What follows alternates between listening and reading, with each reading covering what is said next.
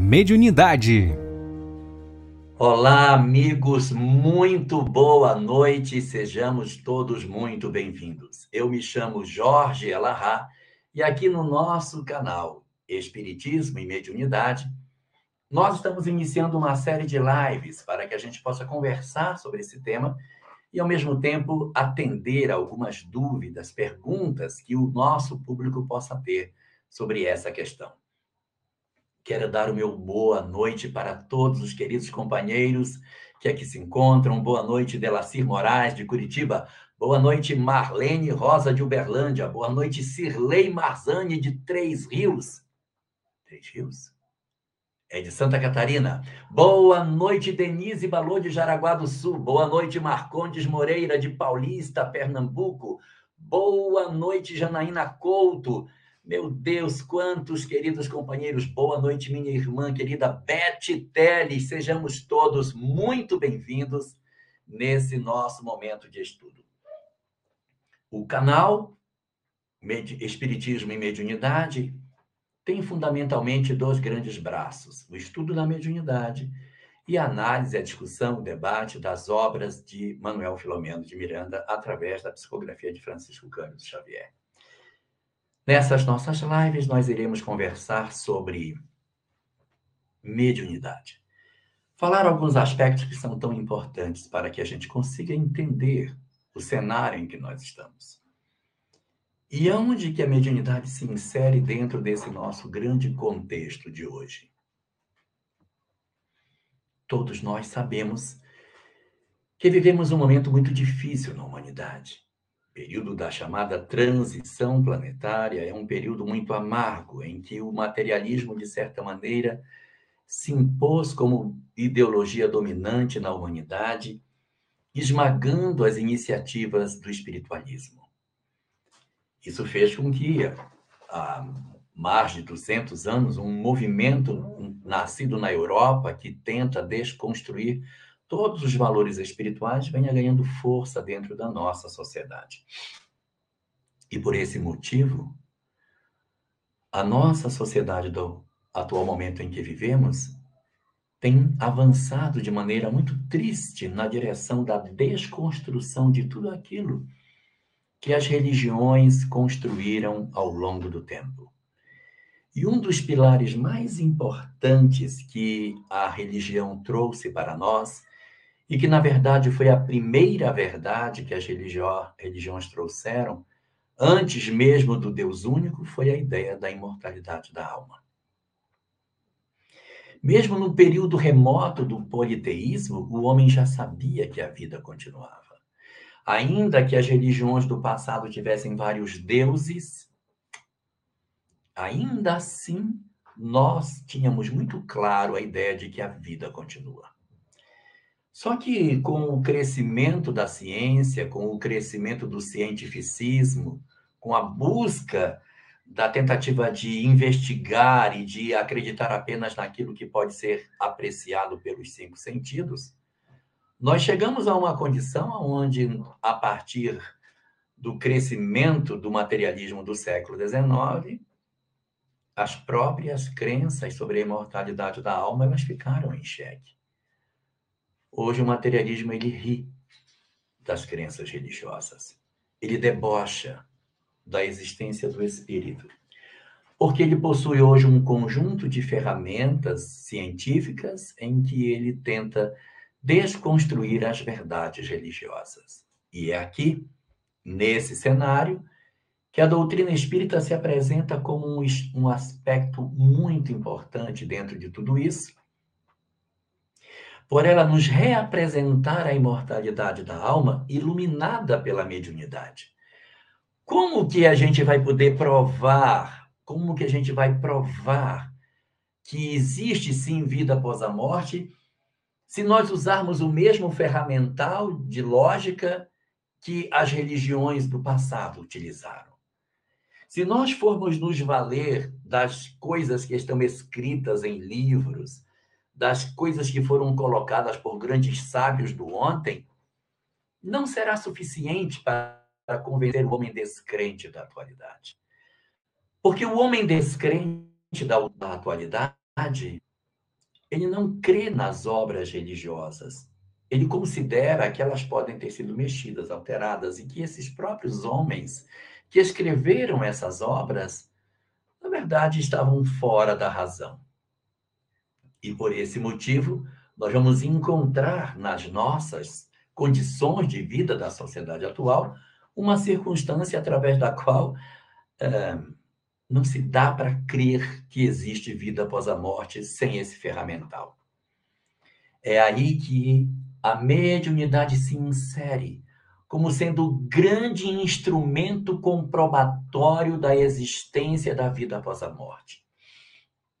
Porque ela vem descedentar no homem a necessidade das experimentações científicas que possam comprovar efetivamente que sim, que a vida após a morte é uma realidade.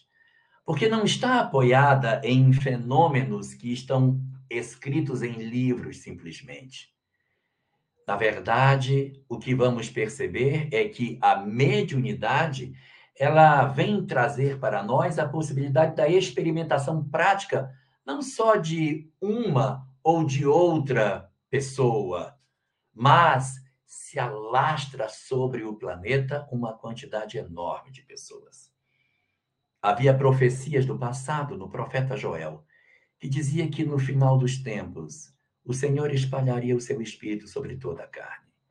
Os vossos velhos terão sonhos e os vossos jovens profetizarão. Essa ideia de que haveria uma profusão de fenômenos mediúnicos já era esperada. E ela é a resposta dos céus exatamente para o período da descrença. A mediunidade, portanto, ela se apresenta na nossa sociedade como sendo o grande instrumento comprobatório de que sim, a vida após a morte existe e os fenômenos não são feitos por homens do ontem ou por uma pessoa em particular, não é um profeta que se apresenta e que oferece as verdades espirituais. Não. É uma profusão incontável de criaturas que oferecem aos homens as verdades de que a vida continua.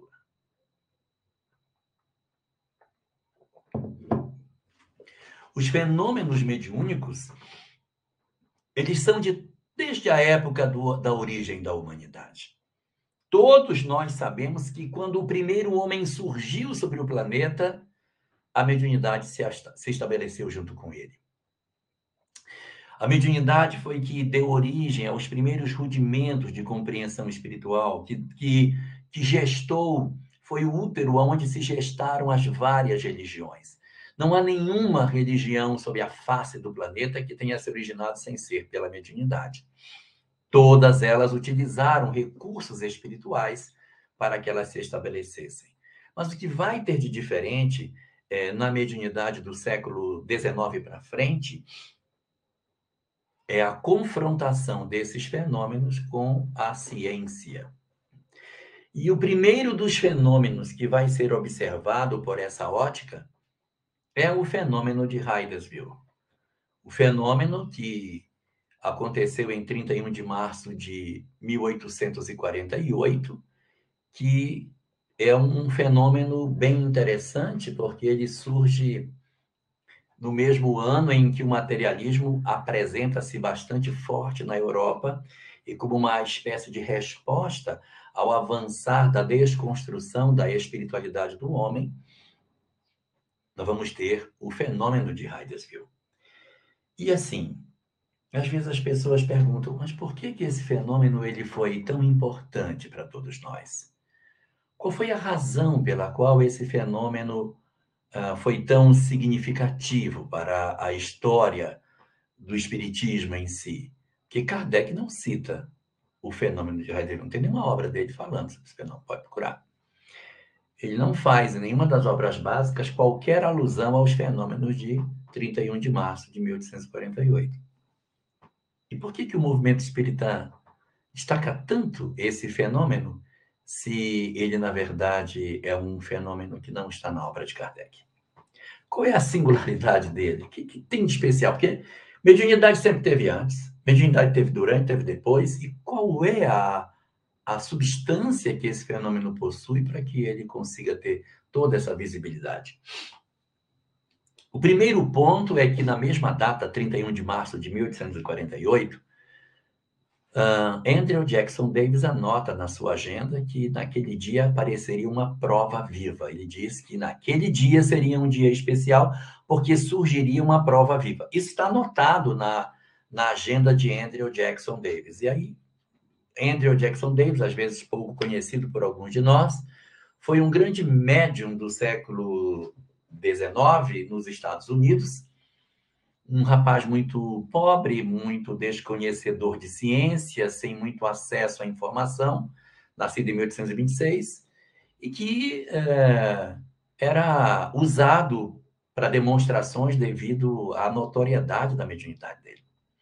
Mas ele logo percebeu que estava sendo usado, ele sai desse cenário, e ele tinha uma mediunidade incrível, ele tinha o dom de olhar para as pessoas e ver o corpo funcionando por dentro. Dizia, olha, está problema no coração, problema no rim.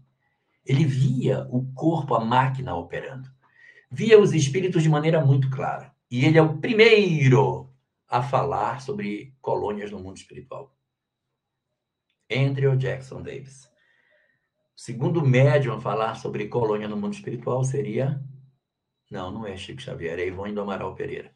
A obra Memórias de um Suicida, que é, foi recebida de 1926 a 1930, a parte principal dela, depois ela foi revista, mas ela já ali, na década de 20, finalzinho de 20 até 30, ela recebeu as notícias que compuseram a obra. Então, nós vamos perceber aí uma percepção muito clara de que essa presença de Andrew Jackson Davis nesse cenário ela foi muito importante porque ele foi ser o precursor da mensagem espírita. E ele, inclusive, faz um livro chamado Um Caso de Desencarnação, em que uma mulher vai desencarnar, ele, ele era analfabeto, então ele ditava. Olha, está acontecendo isso, um espírito está aparecendo aqui. E ele conta como é que a mulher se desprendeu. Depois de adulto, ele vai aprender a ler, vai se tornar uma pessoa é, com conhecimento, até tomar conta de uma biblioteca no final da existência dele. Desencarna em 1910, exatamente no ano que Chico Xavier reencarna. Bom, então, é, Andrew Jackson Davis escreve na sua agenda, no dia 31 de março de 1848, que havia surgido uma prova viva. E aí, é nesse dia de 31 de março que vão acontecer os fenômenos de Hydesville, todo mundo conhece, história das meninas que conversavam através de batidas com os espíritos, etc. Mas o que, que tem de, de interessante nisso? É que depois da ocorrência do fenômeno, o jornal publicou que estava acontecendo aquele fenômeno na cidade. E a autoridade policial local resolveu fazer uma investigação para apagar a ideia de que aquilo pudesse ser verdade. Então, os policiais foram ao local, vedaram portas e janelas, lacraram todo o ambiente. Vamos ver se esses espíritos vão falar conosco aqui agora, mesmo falar comigo aqui. E aconteceu de novo. Na presença dos policiais, os fenômenos de batidas todos se repetiram. E a autoridade policial local foi obrigada a dizer que ela tinha ido e que tinha concluído pela veracidade dos fenômenos. Aí o jornal local publicou essa situação de que a autoridade policial tinha recebido a informação, tinha ido lá e constatado que era verdade. Então, a Universidade de Nova Jersey, ela resolveu mandar uma equipe de cientistas para lá. Se reuniu um grupo de estudiosos, disse assim, não, autoridade policial falar é uma coisa, eu quero ver a universidade se posicionar sobre, posicionar sobre isso. Então, a, a, a universidade juntou um grupo de professores e eles desceram para Hydesville para investigar o fenômeno. Vieram, fizeram as investigações e os fenômenos se repetiram.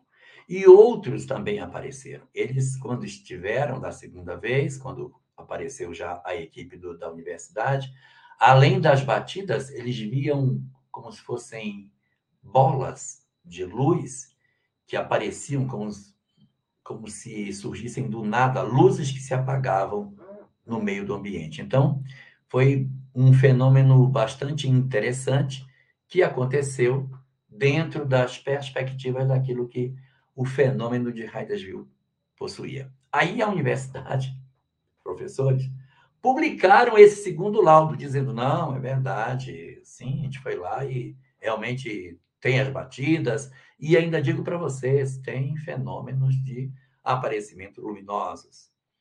Informações sobre isso que eu estou dizendo está na obra Afinal, Quem Somos, de Pedro Granja, que o Paulo Witter aí na nossa live tanto bem conhece. Quando esse documento da universidade foi publicado, isso gerou um alvoroço, porque os professores eram da universidade, de certa maneira expunham o nome da universidade é, a críticas, porque era um período fortíssimo de negação do espiritual. 1848, quem é que iria querer naquela época falar que a alma existia se estava havendo um fenômeno muito forte de desconstrução de tudo que fosse espiritual? Na Europa, com ecos nos Estados Unidos. Então, o reitor da universidade, que se chamava Joseph Edmonds, disse o seguinte: não, nós não podemos deixar a universidade exposta dessa forma. Nós vamos fazer uma segunda equipe para ir até Hydesville. Uma segunda equipe da universidade, que era a terceira equipe.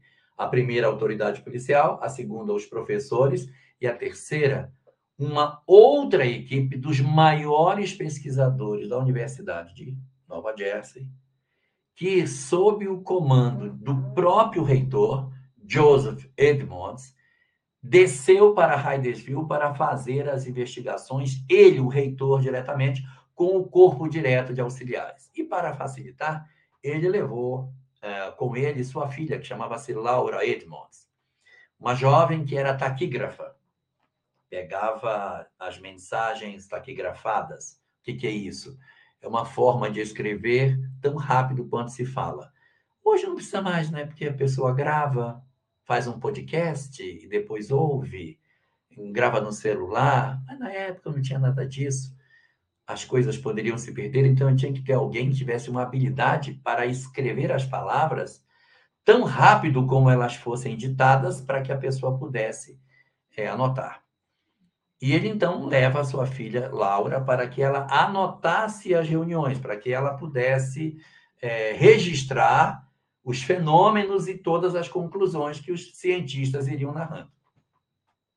Eles foram, fecharam a sala, trancaram as portas e os fenômenos se repetiram. Repetiram-se com mais intensidade do que da primeira vez, porque agora haviam batidas, haviam bolas luminosas que apareciam, como aconteceu na segunda equipe, e um fenômeno novo apareceu. Pedaços de corpos apareciam materializados, braços, mãos, cabeças. Partes de corpos humanos apareciam e desapareciam no ambiente, dando a percepção da existência de algo extracorpóreo que estaria produzindo os fenômenos. Joseph Edmonds ficou impressionadíssimo com a, a riqueza dos fenômenos. Seus estudiosos não conseguiram encontrar uma outra causa para a produção dos fenômenos que não fosse uma causa não material, embora eles não tivessem tido é, uma conclusão de não, é, são os espíritos, os espíritos se comunicam. Não, não, olha, é alguma coisa que se comunica, que se diz ser espírito, Aí eles relatam todos os fenômenos que existem. E para piorar a situação, ou para melhorar a situação, a filha de Joseph Edmonds, chamada Laura, ela era médium também. Ela possuía uma mediunidade bastante interessante chamada xenoglossia. E durante os períodos em que eles estiveram estudando, Laura deu passividade e falou em nove idiomas diferentes. Idiomas que a menina não tinha ainda estudado, mas que ela apresentava ali a possibilidade de conversar com os professores que dominavam essas línguas, percebendo a nitidez das manifestações que elas produziam. Assim, portanto, esse fenômeno de Hydesville, ele é um fenômeno importante para a história do espiritismo? É. Kardec não citou, mas aonde está a importância dele? Ah, a importância do fenômeno de Hydesville é porque o primeiro fenômeno mediúnico da história da humanidade com certidão de atestado científico. Porque mediunidade a gente sempre teve. Mas em todos os fenômenos anteriores, eu não tenho um carimbo de uma autoridade científica dizendo: eu atesto o que aconteceu. A partir dali, é lógico, a gente iria ter muitos fenômenos que teriam características assemelhadas. Nós iríamos ter pesquisas feitas na França, na Alemanha, na Inglaterra, na, na Itália, de maneira muito intensa. Nós iríamos ter William Crookes, Coronel de Rochas, Sir Arthur Conan Doyle, fazendo pesquisas incríveis mediúnicas na Inglaterra. Nós teríamos na Itália César Lombroso e Ernesto Bosano fazendo experimentos interessantíssimos sobre a questão da mediunidade. César Lombroso é um caso bastante interessante, que ele era um grande criminalista, materialista, não aceitava nada de, de manifestação dos espíritos, e aí ele vai para uma reunião mediúnica de materialização, e quando ele está lá, a mãe dele se materializa. A mãe dele vem e fala com ele, meu filho. E aí a, o encontro dele com a própria mãe muda e aí César Lombroso passa a ser um escritor voltado para a comprovação do fenômeno mediúnico. Então, eu tinha isso na, na Inglaterra, tinha na Itália, tinha na França grandes pesquisadores técnicos, científicos, como Gustave Gelley, como uh, a figura de Gabriel Delany, Camille Flammarion. Uh, Leon Denis também fez experimentos. Ele não tinha a academia nas costas para poder validar, porque havia sido um, um homem que não acessou a ciência, mas tinha um conhecimento muito vasto, era autodidata. Mas ele teve muitas pesquisas, as pesquisas de metapsíquica também, que foram feitas naquela época, não era exatamente espiritismo, mas as pesquisas de metapsíquica feitas por Charles Richet também foram muito interessantes para a comprovação do fenômeno mediúnico.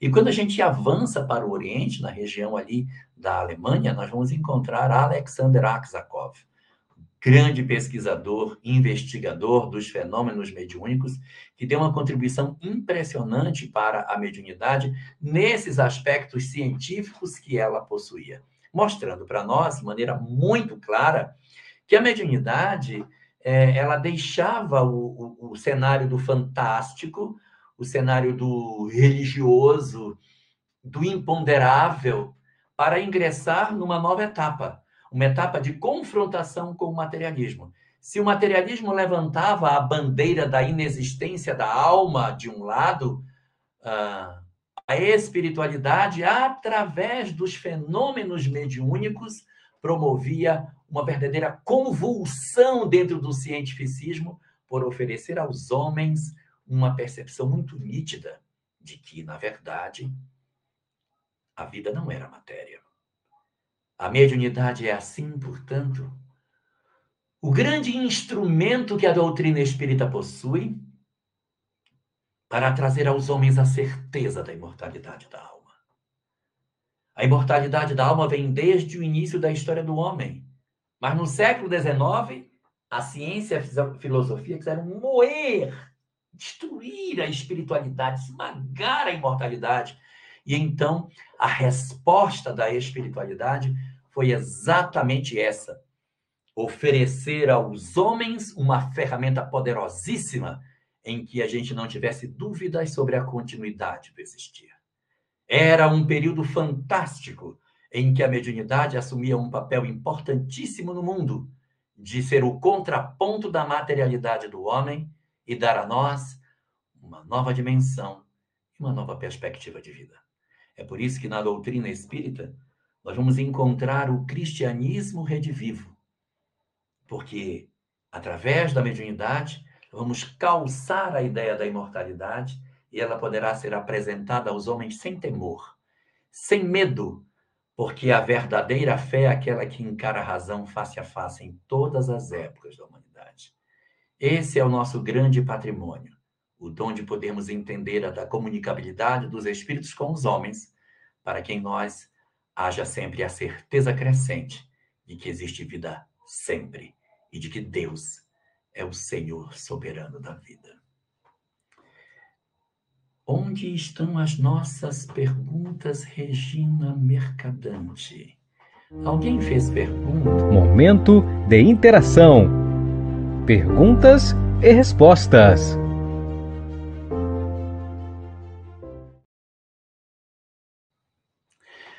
Olá, olá, olá! Vamos agora para a segunda parte dessa nossa conversa de hoje, tratando de algumas questões que foram apresentadas para nós na nossa noite de hoje.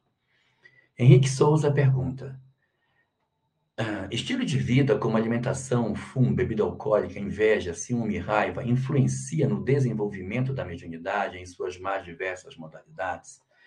Esse termo desenvolvimento da mediunidade é um termo que está ficando menos utilizado dentro do movimento espírita. E nós encontramos dentro do livro dos médios um capítulo chamado Desenvolvimento da Mediunidade. Mas o próprio movimento espírita brasileiro ele vem utilizando cada vez menos esse termo. Porque desenvolvimento dá a ideia de uma coisa que é pequena que vai se tornar grande. E a ideia de Kardec não era essa, de que eu tenho uma mediunidade pequenininha e eu vou desenvolver, eu vou alargar. Como um atleta que salta hoje poucos metros, se ele fizer exercício, ele vai, daqui a pouco ele está saltando muito. Então, ele desenvolveu. Então, hoje, no movimento espírita, a gente usa mais um termo chamado educação da mediunidade. Ou seja, ela já existe, eu vou apenas educar esse fenômeno para que ele seja melhor representado. Então, é, sim, o estilo de vida ele influencia na educação da mediunidade. O desenvolvimento da mediunidade seria a possibilidade de que ela crescesse. Então, ela não cresce. É até possível que alguém consiga sintonizar melhor os espíritos, sendo um instrumento mais afiado e conseguir se comunicar com mais acerto. Mas ela já existia. É como se fosse, oh meu Deus, Imagina um painel fotovoltaico que está coberto de poeira. Então a luz do sol bate, a poeira que está em cima do painel retém a luz e gera pouca energia. Mas o painel é poderoso. Falta limpar o painel. Se você limpar o painel, toda a energia luminosa que bate no painel vai se converter em energia elétrica, porque vai ter muito mais eficiência energética. É mais ou menos assim. A gente pode, não é bem desenvolver, educar. Agora, se eu não estiver bem afinado a minha vida inteira, eu nem saberei que eu tenho habilidades mediúnicas. Então, preciso estar com uma vida afinada e, evidentemente, uma alimentação correta, evitar ter inveja, ciúme, raiva, etc. Isso atrapalha porque acaba fazendo conexões indesejáveis espirituais. Respondendo à sua pergunta, sim, o estilo de vida influencia na educação e, de certa maneira, o desenvolvimento da mediunidade em si. Maria Lessa faz a seguinte pergunta: Você poderia falar sobre mediunidade no pós-pandemia? Os medianeiros sofreram alterações em suas diversas formas de manifestações de sua mediunidade? Na verdade, Maria Lessa, tudo ainda está muito novo, a gente ainda não tem um experimento largo para que a gente possa dar uma posição mais avalizada sobre esse fenômeno. O que nós percebemos é que durante o período em que os grupos mediúnicos estiveram fechados, o trabalho de atendimento espiritual das entidades que precisavam de socorro não deixou de ser feito. Por quê? Porque os espíritos nunca precisaram de nós para socorrer as entidades sofredoras. Porque se fosse assim, como é que se socorria antes do espiritismo ter surgido? Então sempre se socorreu espíritos. Uai, então por que, que a reunião mediúnica? Para que você possa colaborar, para que você possa dar um contributo, porque é melhor para nós.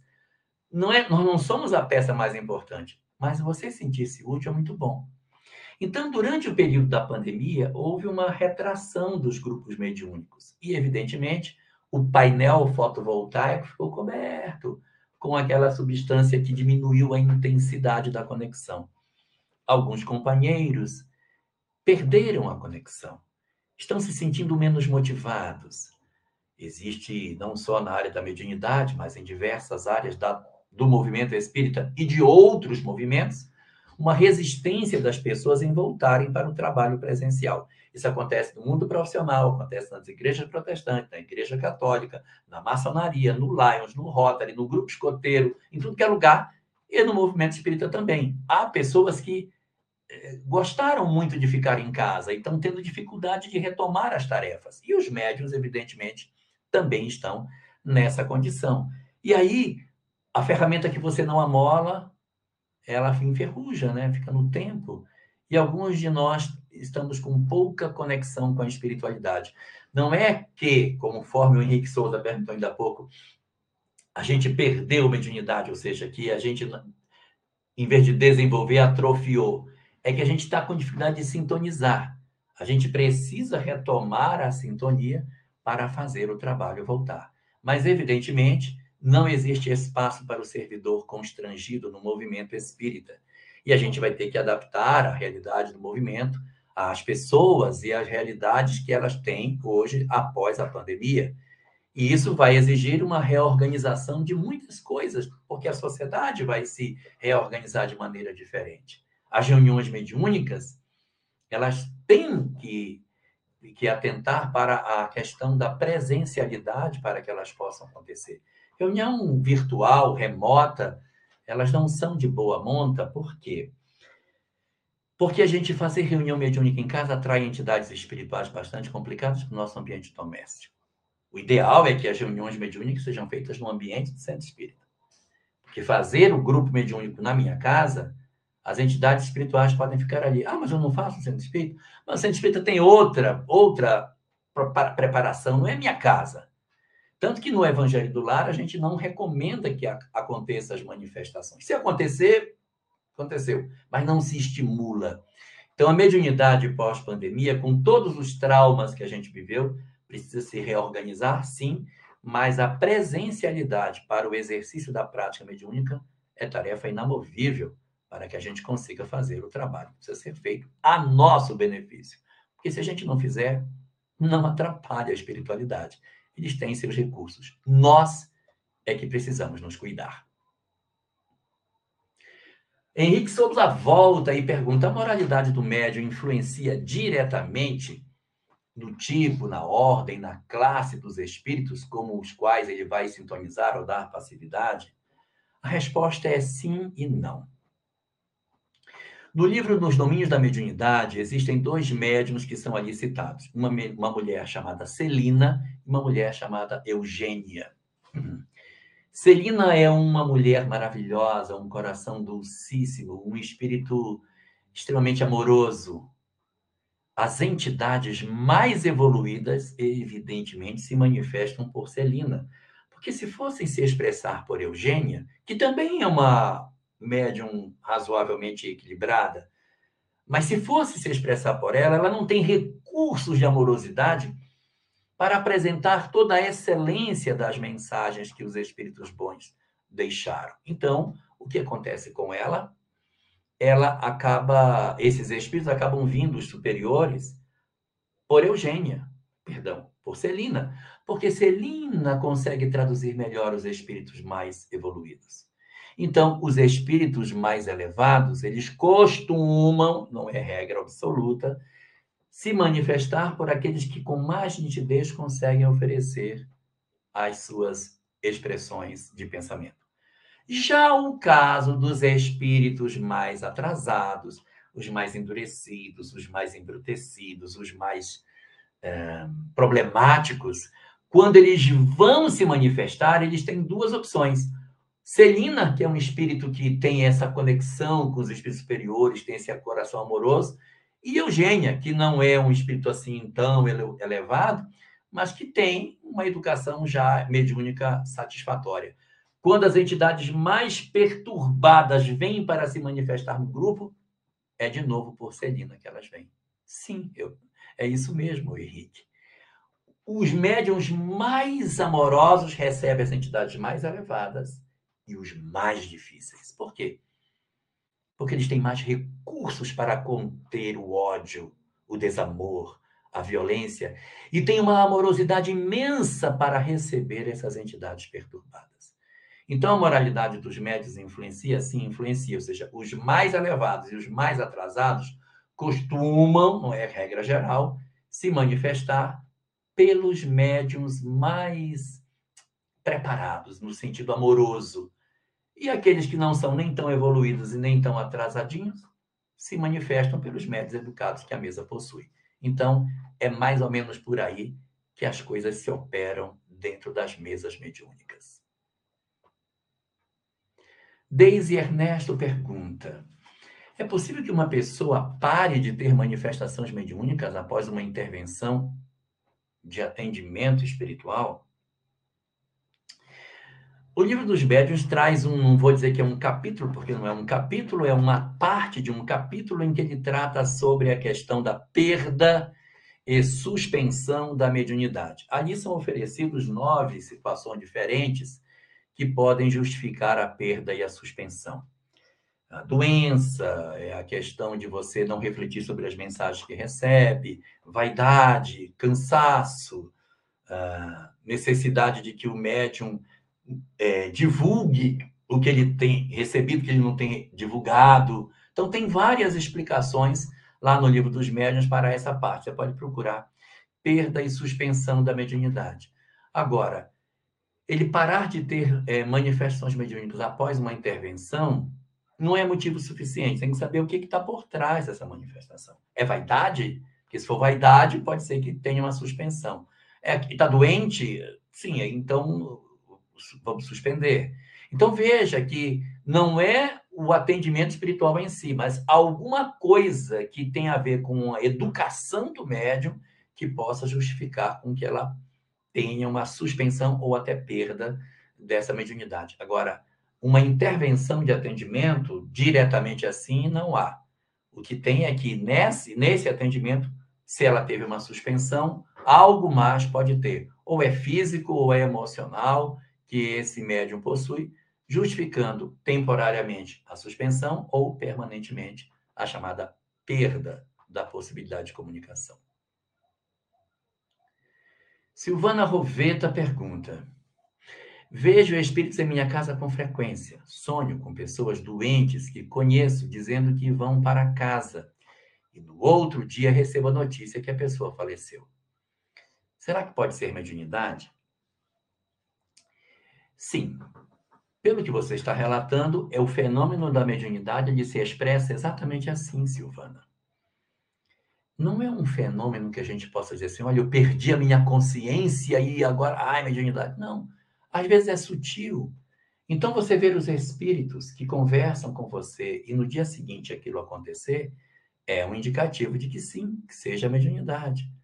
Aqui, no seu caso particular, é um caso bastante típico. Dá para dizer, inclusive, que você tem mediunidade de desdobramento, que na obra de Kardec aparece com o nome de sonambulismo mediúnico, que é você sonhar com as pessoas. E esse sonambulismo mediúnico, você conversa com pessoas que ainda estão encarnadas, né? E as pessoas depois desencarnam. E você fala que vê espíritos na sua casa com frequência, já é tanto no estado de vigília como no estado de sonho. Então aqui eu enxergo uma mediunidade que é vidência e uma outra mediunidade que o movimento espírita brasileiro chama de desdobramento, mas na obra de Kardec aparece com o nome de sonambulismo mediúnico. Então seriam duas mediunidades. A sua pergunta, a resposta é sim, e são esses os dois tipos de mediunidade que certamente você possui. Erna Schutze pergunta: Mesmer estudou o magnetismo.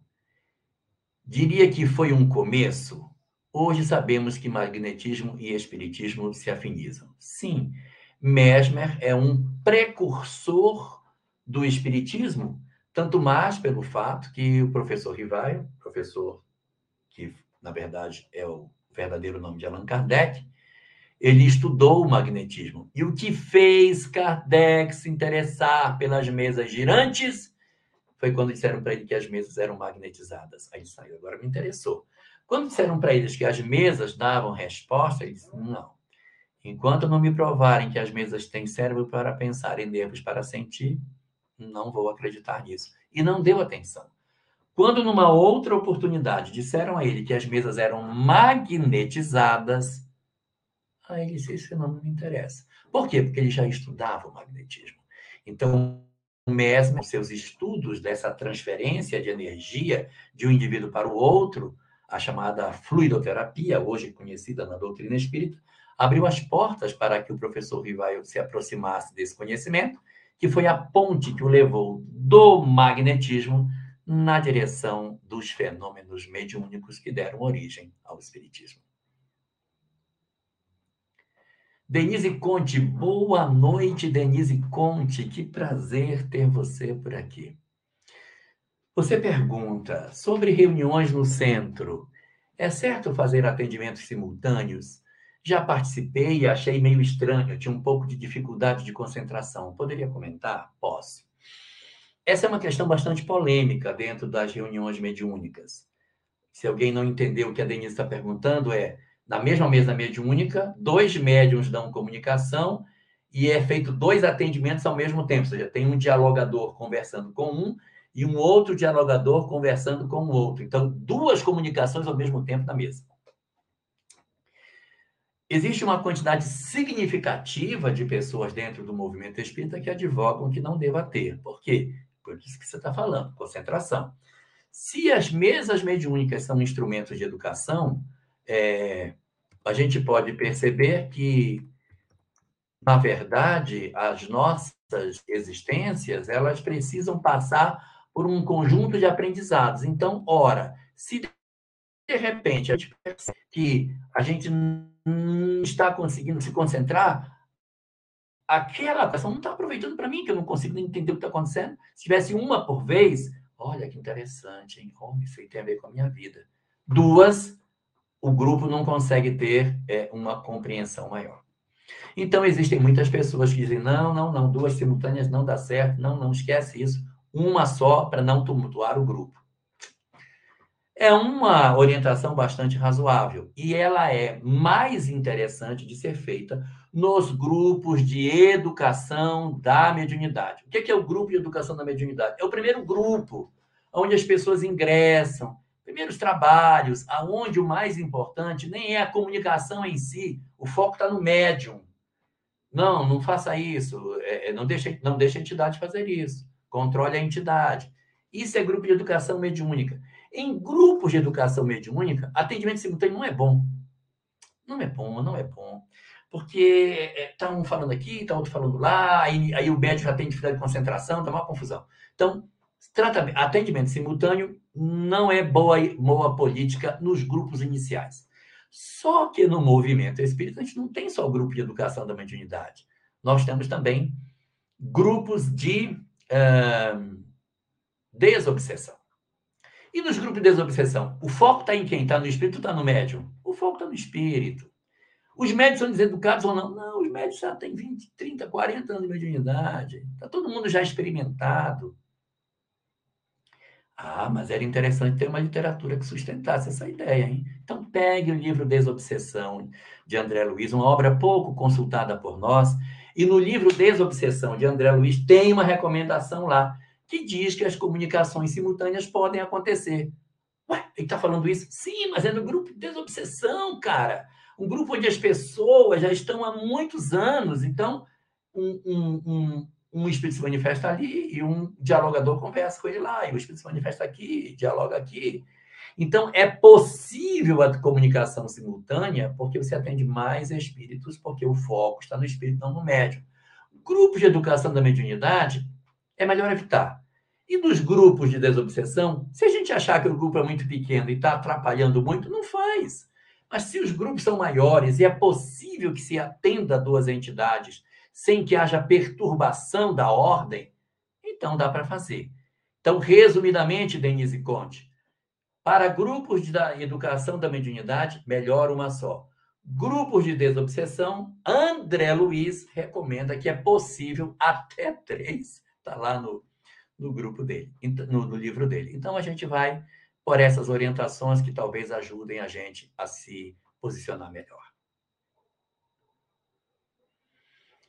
A Alice Almeida, da, Alice Silvina de Almeida da Silva pergunta: quando, da, quando na reunião mediúnica fazemos as psicografias, devemos fazer algum tipo de arquivo na casa espírita ou podemos arquivar em nossa própria casa? Arquivar para? Pois é. Raul Teixeira conta que depois de 20 anos que ele havia produzido uma série de psicografias, ele teve uma comunicação de Camilo, que era o seu mentor espiritual. Tinha, se não me engano, são 20 anos que ele já tinha publicado, tinha produzido, tinha tudo guardado. Camilo disse: pegue a pasta de tudo que você tem guardado. Nossa, ele ficou tão feliz porque ele mostrou para o Camilo que ele guardou desde o primeiro. Tá desde o primeiro, eu tenho todas. Agora queime tudo. Vou queimar. Isso aí tudo é só exercício. O trabalho começar agora. Então, o que tem que se perguntar assim, primeiro, Alice, é qual é o móvel da minha ação? Por que, que eu quero guardar? Eu quero guardar porque eu quero mostrar que eu recebi o que, que eu guardo? Qual é o que, que me motiva a guardar? Isso é que é o mais importante. Dona Ivone do Amaral Pereira, ela recebeu o livro Paulo Me Ajuda, uh, o livro Drama da Bretanha. E ela não publicou o Drama da Bretanha, mas ela não jogou fora. A história era tão bonita que ela não quis jogar fora. E ela guardou o livro por décadas. E depois de guardado por décadas, é, veio a orientação para que ela viesse a publicar a obra.